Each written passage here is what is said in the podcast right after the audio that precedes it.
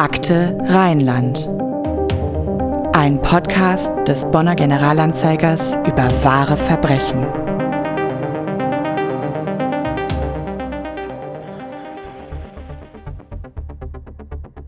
Am 30. März 1985 war es soweit. Jens und Elizabeth, die in Charlottesville nahe der Universität wohnten, mieteten ein Auto, mit dem sie nach Washington DC fuhren, um sich ein Alibi zu verschaffen. Dort buchte das Paar ein Hotelzimmer und kaufte Kinotickets, um das Alibi weiter zu festigen. Dann fuhr Jens zu den Haysams ungefähr 300 Kilometer weit. Die Haysams waren verblüfft von dem Überraschungsbesuch, ließen Söring aber herein. Es folgte eine heftige verbale Auseinandersetzung und plötzlich flippte Söring aus, wie er später sagte. Unvermittelt griff er Derek und Nancy Hasem mit einem Messer an. Die Opfer erlitten Dutzende Messerstiche, ihre Kehlen wurden durchgeschnitten. Insbesondere Derek Hasem leistete erbitterten Widerstand. Dabei wurde auch Söring verwundet. Nach den Morden gab es überall Blut. Söring bemühte sich jetzt, die Spuren so gut wie möglich zu beseitigen. Er wusch sich im Badezimmer und wischte das überall auf dem Boden und den Möbeln verteilte Blut auf, um Fuß- und Fingerabdrücke möglichst zu entfernen und die eigenen Blutspuren zu verwischen. Beinahe alle Oberflächen, auf denen sich Fingerabdrücke hätten befinden können, wurden abgewischt. Auch zog er seine Schuhe aus, um keine blutigen Abdrücke zu hinterlassen, ein späterer Luminoltest zeigte, dass der Täter zunächst das Haus verlassen hatte, dann aber noch einmal zurückgekehrt war. Söring entsorgte die Tatwaffe und andere Gegenstände, die er berührt hatte, in einer Mülltonne. Sie wurden nie gefunden. Dann kehrte er nach Washington, D.C. und zu Elizabeth zurück. Hallo und herzlich willkommen zu einer neuen Episode von Akte Rheinland, dem Crime-Podcast des Generalanzeigers. Wir sprechen hier alle zwei Wochen am Donnerstag über Kriminalfälle. Und jetzt muss ich in diesem speziellen Fall mal sehr vorsichtig sagen, die mit Bonn und der Umgebung zu tun haben. Denn diesmal haben wir uns einen Fall ausgesucht, der tatsächlich überhaupt nicht in Bonn spielt. Auch nicht in der Umgebung, sondern 6655 Kilometer weit entfernt in Lynchburg, Virginia in den USA. Mit Bonn zu tun hat der Fall aber tatsächlich eine ganze Menge. Ja, so fern und doch so nah. Wir sprechen heute nämlich über den Fall Jens Söring und wir haben wie immer einen Gast eingeladen, der heute hier bei uns sitzt und ich stelle uns und ihn einmal ganz kurz vor. Mein Name ist Andreas Deik, neben mir sitzt Anna-Maria Bekes. Wir sind beide Redakteure hier beim Generalanzeiger. Und für die heutige Folge eingeladen haben wir den Leiter der Online-Redaktion Marcel Wolber. Marcel, kannst du uns erklären, was dich am Fall Jens Söring so interessiert? Ja, ich würde äh, zuerst mal sagen, ich habe ein Fable für die USA. Ich habe als Austauschschüler dort gelebt und ich bin auch seitdem oft da gewesen und ich habe so Fälle verfolgt wie O.J. Simpson, wo ja damals die Verfolgungsjagd im Fernsehen übertragen wurde, der Prozess. Ich lese gern Romane über die US-Justiz, äh, zum Beispiel von Gr John Grisham oder aber auch Thriller, die sich um äh, Forensik und Profiling drehen. Und da passt der Fall Jens Söring natürlich super rein. Zumal der in den vergangenen Jahren auch bei uns hier ja ziemlich hohe Aufmerksamkeit hatte. Äh, ja, absolut. Wir sollten wie immer damit anfangen, den Fall selbst, der hier im Mittelpunkt steht, einmal genauer zu beleuchten. Den Doppelmord an Derek und Nancy Hasam im Jahr 1985, für den Jens Söring verurteilt wurde und für den er mehr als 30 Jahre lang im Gefängnis gesessen hat gesessen hat, ist genau richtig, denn Ende vergangenen Jahres, im Dezember 2019, wurde Jens Söring nach 33 Jahren Gefängnisstrafe, er war zu zweimal lebenslänglich verurteilt worden, auf Bewährung freigelassen und als deutscher Staatsbürger nach Deutschland abgeschoben. Er ist also jetzt ein freier Mann, ein verurteilter Doppelmörder bleibt er weiterhin, obwohl er selbst die Tat seit dem Prozess konsequent bestreitet.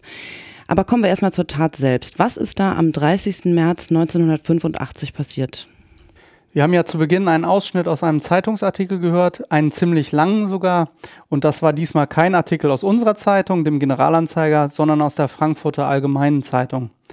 Geschrieben hat den der äh, Rechtsanwalt Andrew Hummel, der sich seit vielen Jahren mit dem Fall Jens Söring beschäftigt und der, das wird aus dem Textausschnitt ja sehr deutlich, nicht an Sörings Unschuld glaubt. Seine Schilderung der Tat beruht auf der Anklage der Staatsanwaltschaft im damaligen Prozess. Das ist also das, was die Anklage annimmt, was damals passiert ist.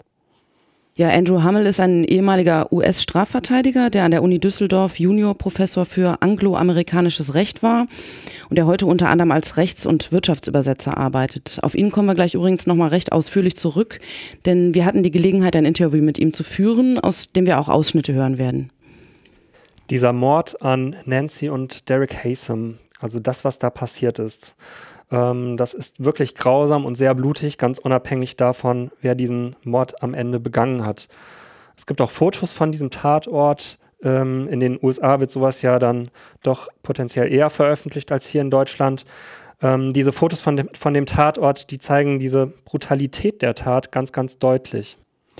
Ja, man sieht da einen komplett blutverschmierten Boden, man sieht den Esstisch, einen Stuhl und sogar auch Teile der blutigen Leichen. Man kann da durch so eine Tür gucken und sieht da ähm, den Vater liegen.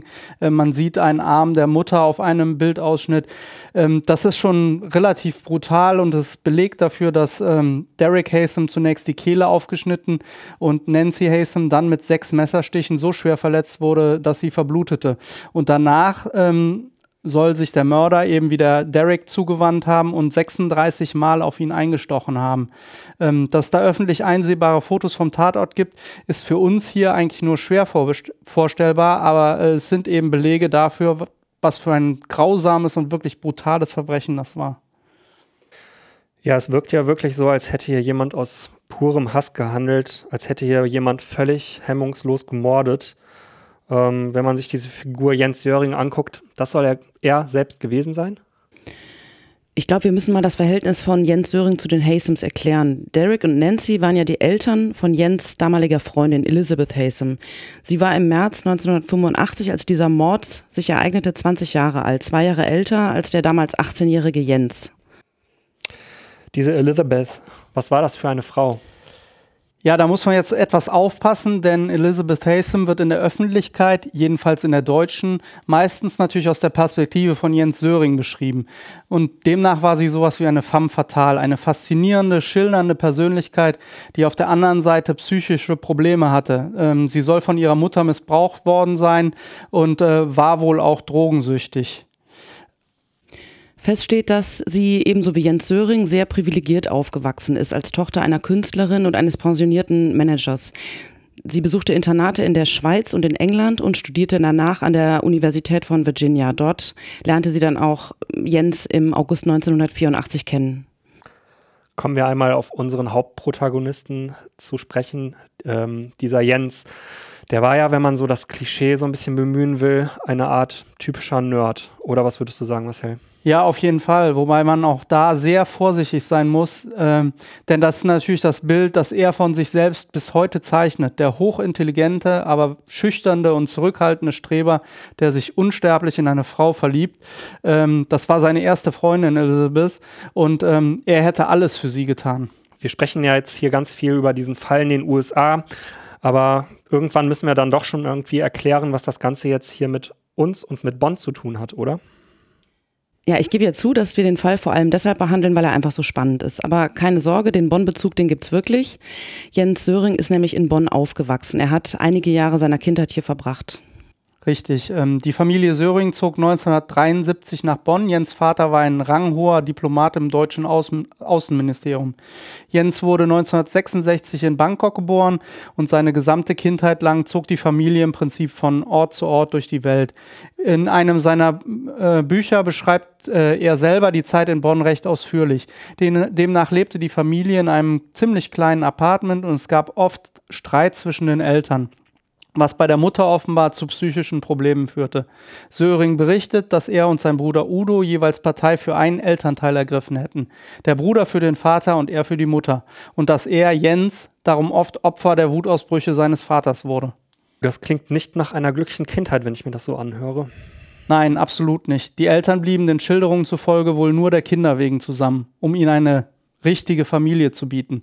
Das habe seine Mutter ihm sogar einmal wortwörtlich gesagt, als er noch klein war, schreibt Sören. Er habe das damals nicht wirklich verstanden, dann aber in Bonn mitbekommen, dass viele Ehepaare um die Familie herum sich getrennt hätten. Sein Vater hingegen hatte laut Söring die Einstellung, dass Liebe vor allem Aufopferung bedeutet.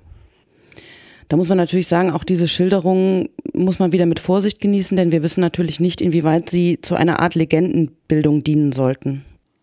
Das stimmt. Also vieles davon, wie gesagt, ist aus der Brille von Jens ähm, beschrieben. Deswegen muss man das wirklich äh, sehr mit Vorsicht äh, genießen. Es ging dann aber weiter, dass 1977 die Familie weiterzog. Der äh, Vater nahm ein Angebot des Generalkonsulats in Atlanta an und äh, damit ging der Weg also in die USA.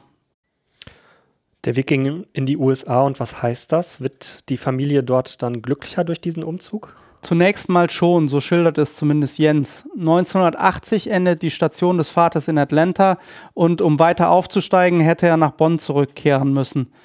Darauf habe er dann aber der Familie zuliebe verzichtet, also er ging dann nicht zurück. Die Familie teilte sich sogar auf, damit die Söhne ihre Highschool beenden und sich fürs College qualifizieren könnten. Der Vater und der Bruder ziehen nach Norden, Jens bleibt bei der Mutter in Atlanta bis zu seinem College-Abschluss 1984. Er beschreibt dann, dass sich die Atmosphäre zwischen seinen Eltern im Grunde doch nicht verändert habe.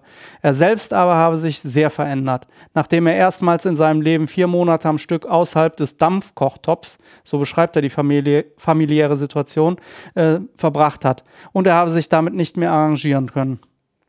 Ja, und genau in dieser Phase trifft er dann Elizabeth und es ist natürlich, wie das mit 18 eben so ist, die ganz große Liebe und vor allem die erste für Jens. Andrew Hummel, der Rechtsexperte, über den wir eben schon mal sprachen, nennt die Beziehung von Jens und Elizabeth eine verrückte Liebe voller, Zitat, fulminanter, obszöner, mitunter bizarrer und befremdlicher Liebeserklärungen. Das geht unter anderem aus zahlreichen Briefen der beiden hervor, in denen auch Gewaltfantasien eine Rolle spielen. Und sie wünscht sich in diesen Briefen sogar explizit den Tod ihrer Eltern. Das, das könnte auf so ein, auf Hass als Mordmotiv später hindeuten. Also die ganz typische Romanze zweier junger Leute war das wohl doch nicht.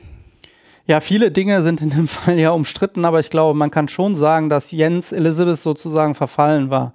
Aber wir können uns ja mal anhören, was Andrew Hummel darüber zu sagen hat. Wir haben ihn ja interviewt zu dem Fall Söring. Das Bild ist, er wurde hintergegangen oder überlistet von einer femme fatale. Als er 18 Jahre alt war, er war also äh, neugierig über die Welt, er war total unerfahren, wenn es ging um Frauen und Sex und so weiter. Dann war er umgeworfen von dieser schillernden Persönlichkeit, Elizabeth Haysom. Und das alles stimmt. Also das alles stimmt, 100 Prozent. Das glaube ich ihm völlig und äh, er hatte keine Erfahrung und war überwältigt. Und, und dann hat sie ihn in die Bredouille gebracht, weil sie pflegte einen Hass auf ihren Eltern, sie hat ihren Eltern eigenständig ermordet und dann ihn manipuliert, äh, dahingehend diese, diese Geständnisse abzugeben. Das Teil, dieser Teil, das ist falsch. Aber das ist also das Selbstbild. Ich glaube, er glaubt wahrscheinlich inzwischen daran. Also Selbsttäuschung ist sehr, sehr häufig unter Menschen im Allgemeinen und besonders unter, unter Gefangenen, die Unterstützer von draußen kriegen wollen. Ich werfe jetzt gerade mal noch eine Frage ein, wenn wir über Hass als Mordmotiv sprechen, Anna. Ähm, wo kommt der her? Vielleicht kannst du noch mal so ein bisschen erläutern, warum da dieser Hass auf die Eltern ähm, so eine große Rolle gespielt hat. Also, nach dem, was man weiß, hat Elizabeth ihre Eltern sehr gehasst. Ich glaube, sie war so eine Art Nachzüglerin. Ich glaube, das war ein, mindestens die zweite oder dritte Ehe für beide Eltern. Die waren schon äh, älter und das scheint eine sehr unglückliche Lebenssituation für sie gewesen zu sein. Man spricht davon, dass sie von der Mutter sexuell sogar missbraucht wurde. Was da jetzt dran ist oder nicht, weiß ich nicht.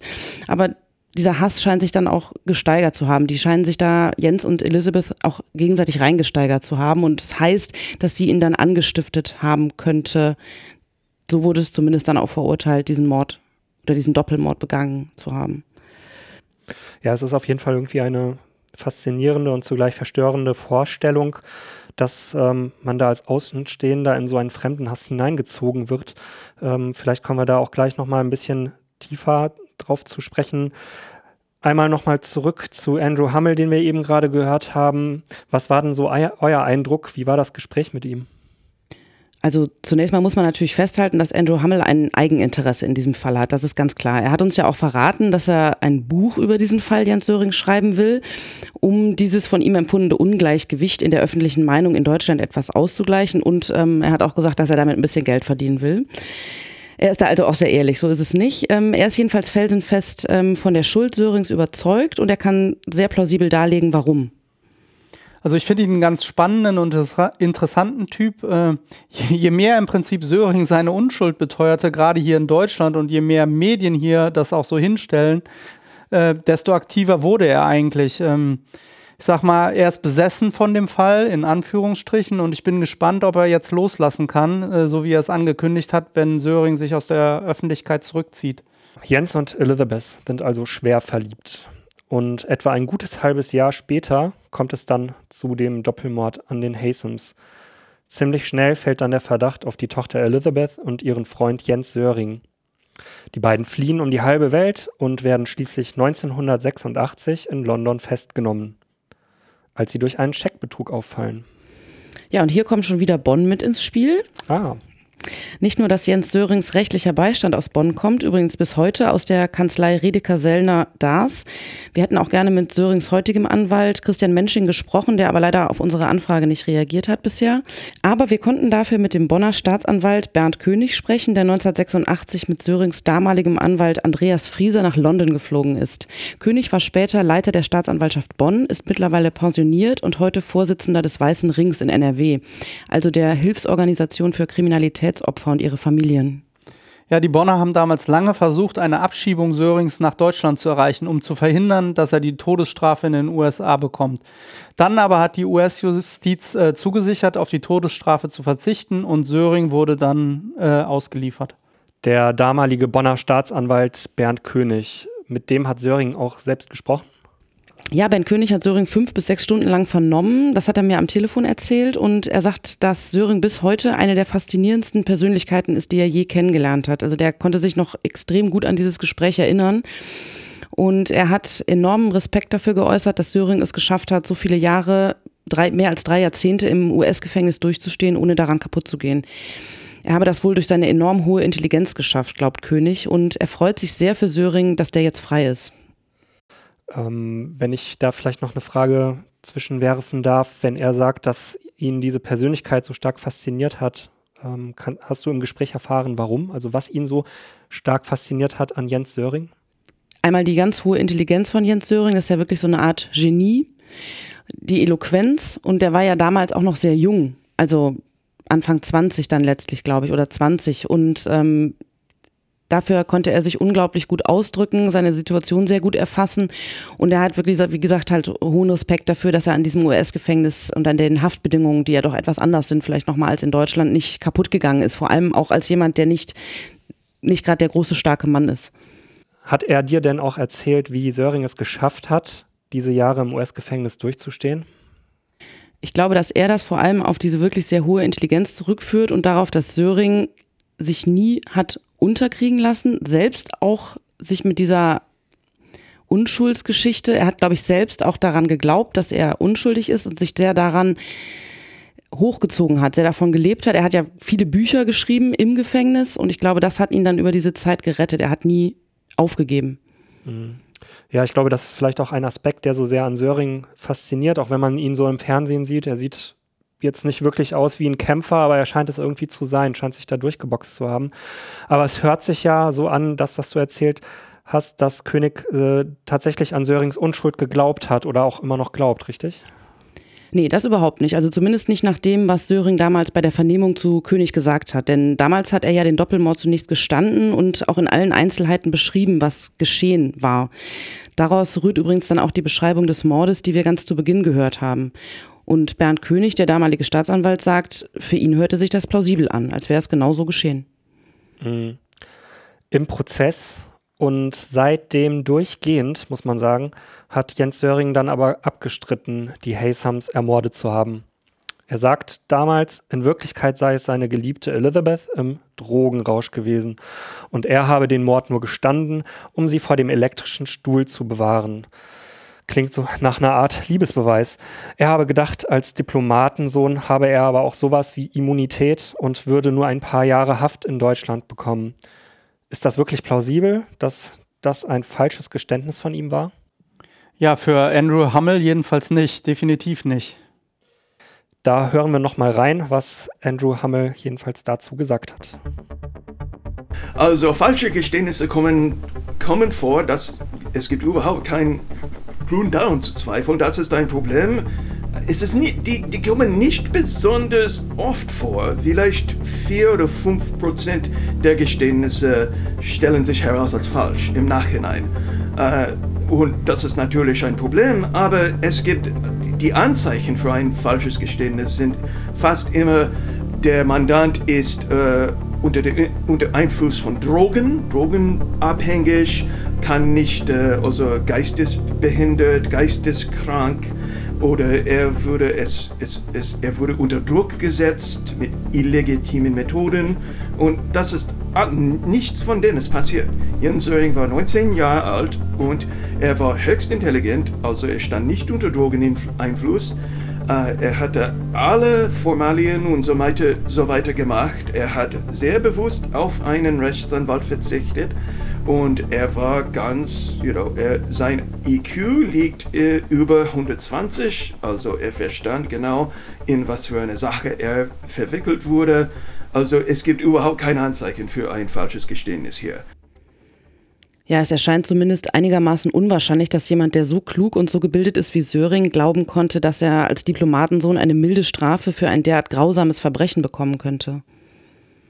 Trotzdem gibt es ja jede Menge Menschen, die bis heute von der Unschuld Jens Sörings überzeugt sind. Dazu beigetragen haben dürfte auch die Kriminaldoku Das Versprechen aus dem Jahr 2016. Ja, das wundert mich eigentlich überhaupt nicht, denn wenn man den Film gesehen hat, kann man eigentlich überhaupt nicht glauben, dass Söring schuldig ist. Es ist ein absolutes Plädoyer für seine Unschuld. Ja, absolut. Und auch für Andrew Hummel ist dieser Film eigentlich keine Doku, sondern ein ganz klarer und ja letztlich auch erfolgreicher Versuch, Söring als unschuldiges Opfer darzustellen. Wir hören mal rein, was er dazu sagt. Besonders hat Karin Steinberger von der Süddeutsche Zeitung und Markus Vetter, der Co-Regisseur von äh, Das Versprechen, ich, ich glaube, das ist wirklich Haltungsjournalismus. Also sie haben ein Interview geführt mit Jens Söring 2013 und dann haben sie sich überzeugt, dass er, also sie, haben, sie sagen nicht, dass er unschuldig ist. Und das ist sehr interessant. Sie schrecken immer davor zurück, offen zu sagen, dass Jens Söring ist unschuldig und wir können das beweisen. Aber die, die glaubten, dass es gab ganz viele Fehler in seinem Prozess, dass äh, es war alles unfair, dass der Richter also äh, befangen war und so weiter. Und die, äh, ihre Medienprodukte also sind offen propagandistisch. Sie haben herausgelassen alles, was in seiner Geschichte nicht widerlegen könnte. Und ich kann das mittlerweile beweisen. Also ich habe tausende Wörter über diese Filme und über diese Artikel und Interview geschrieben. Und ich habe bewiesen, dass Steinberger, Vetter und manche andere deutsche Journalisten haben sehr kritische Fakten und Zusammenhänge rausgelassen, wenn sie über diesen Fall sprechen. Und, der, also, und das Ergebnis ist ein völlig verzerrte, also Bild, verzerrtes Bild von diesem Fall. Und das nenne ich also Haltungsjournalismus. Sie wollten ein Ziel erreichen. Sie wollten Leute überzeugen, dass Jens Söring unschuldig ist oder zumindest unfair verurteilt wurde.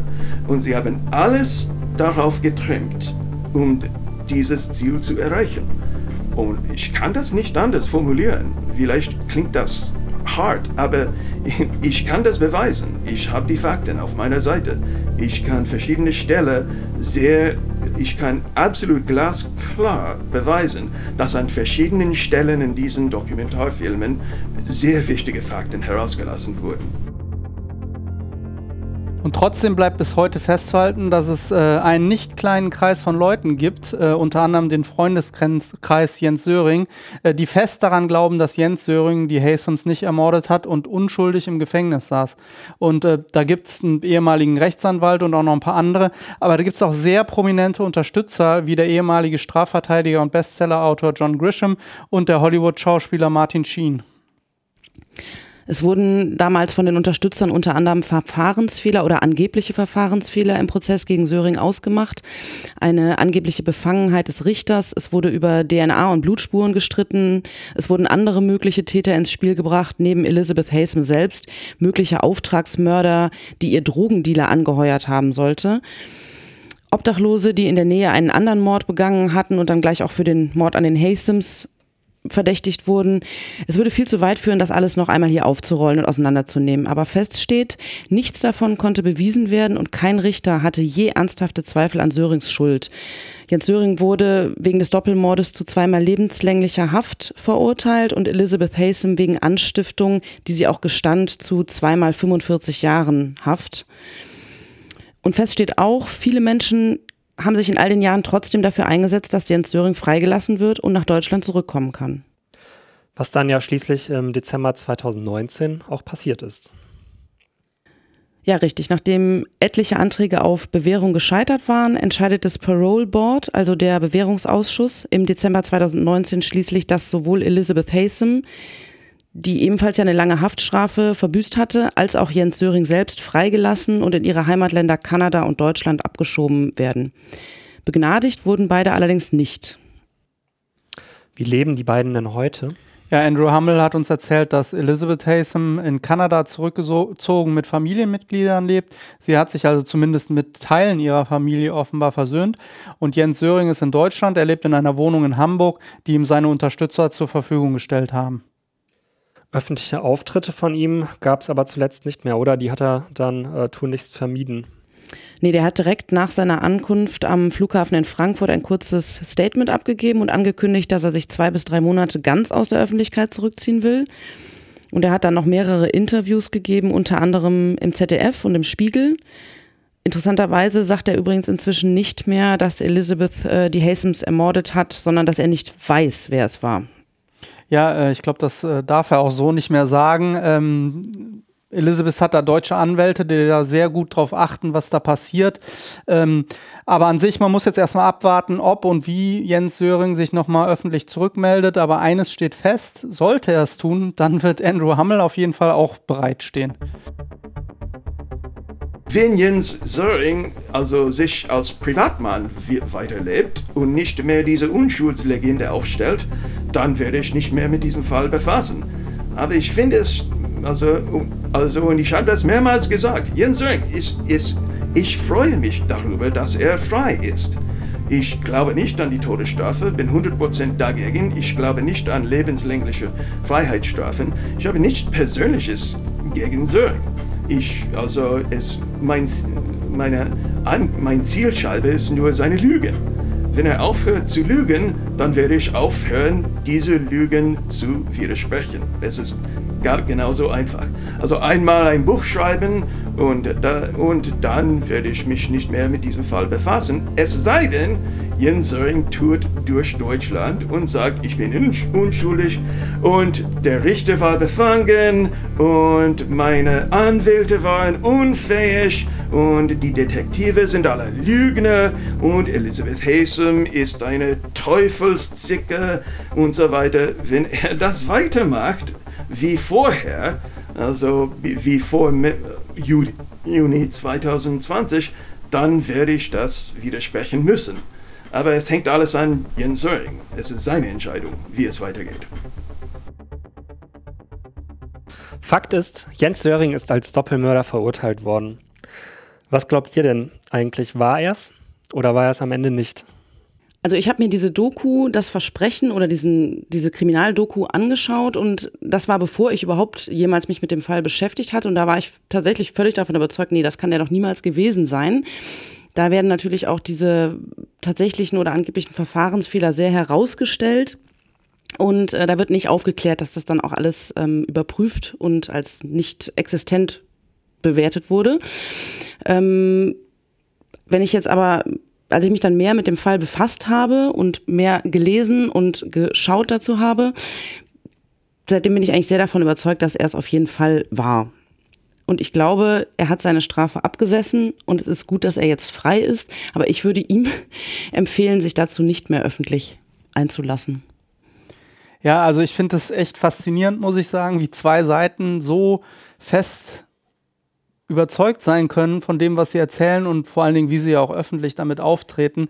Das mag in der Natur der Sache liegen, aber in dem Fall finde ich das schon echt beeindruckend, äh, wie die beiden Geschichten auseinandergehen.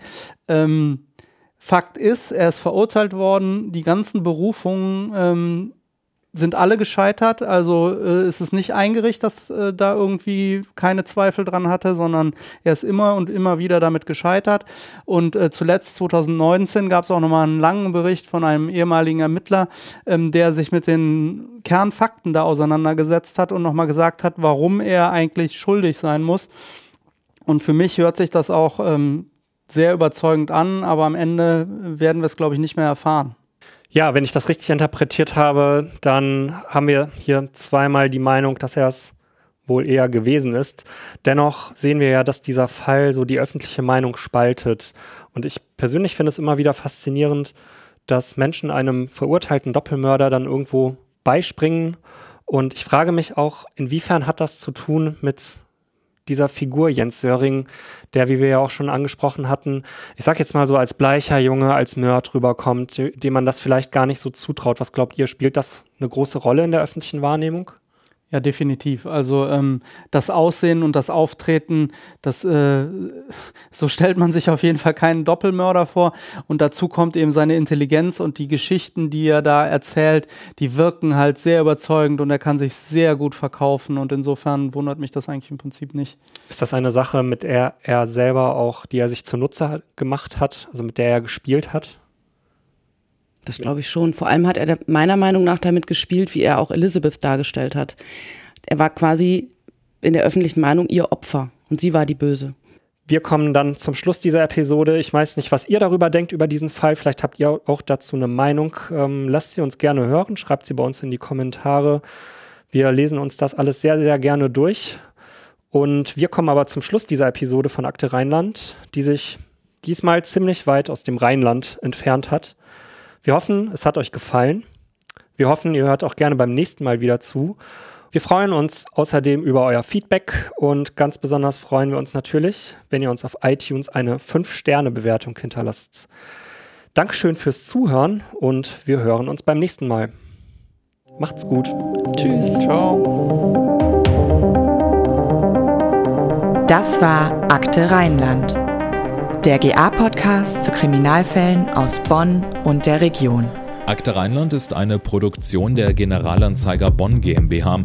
Redaktion und Produktion Anna-Maria Bekes und Andreas Deik. Nachrichtenstimme Daniel Dähling. Intro und Outro Charlotte Pekel. Grafik Sabrina Stamp.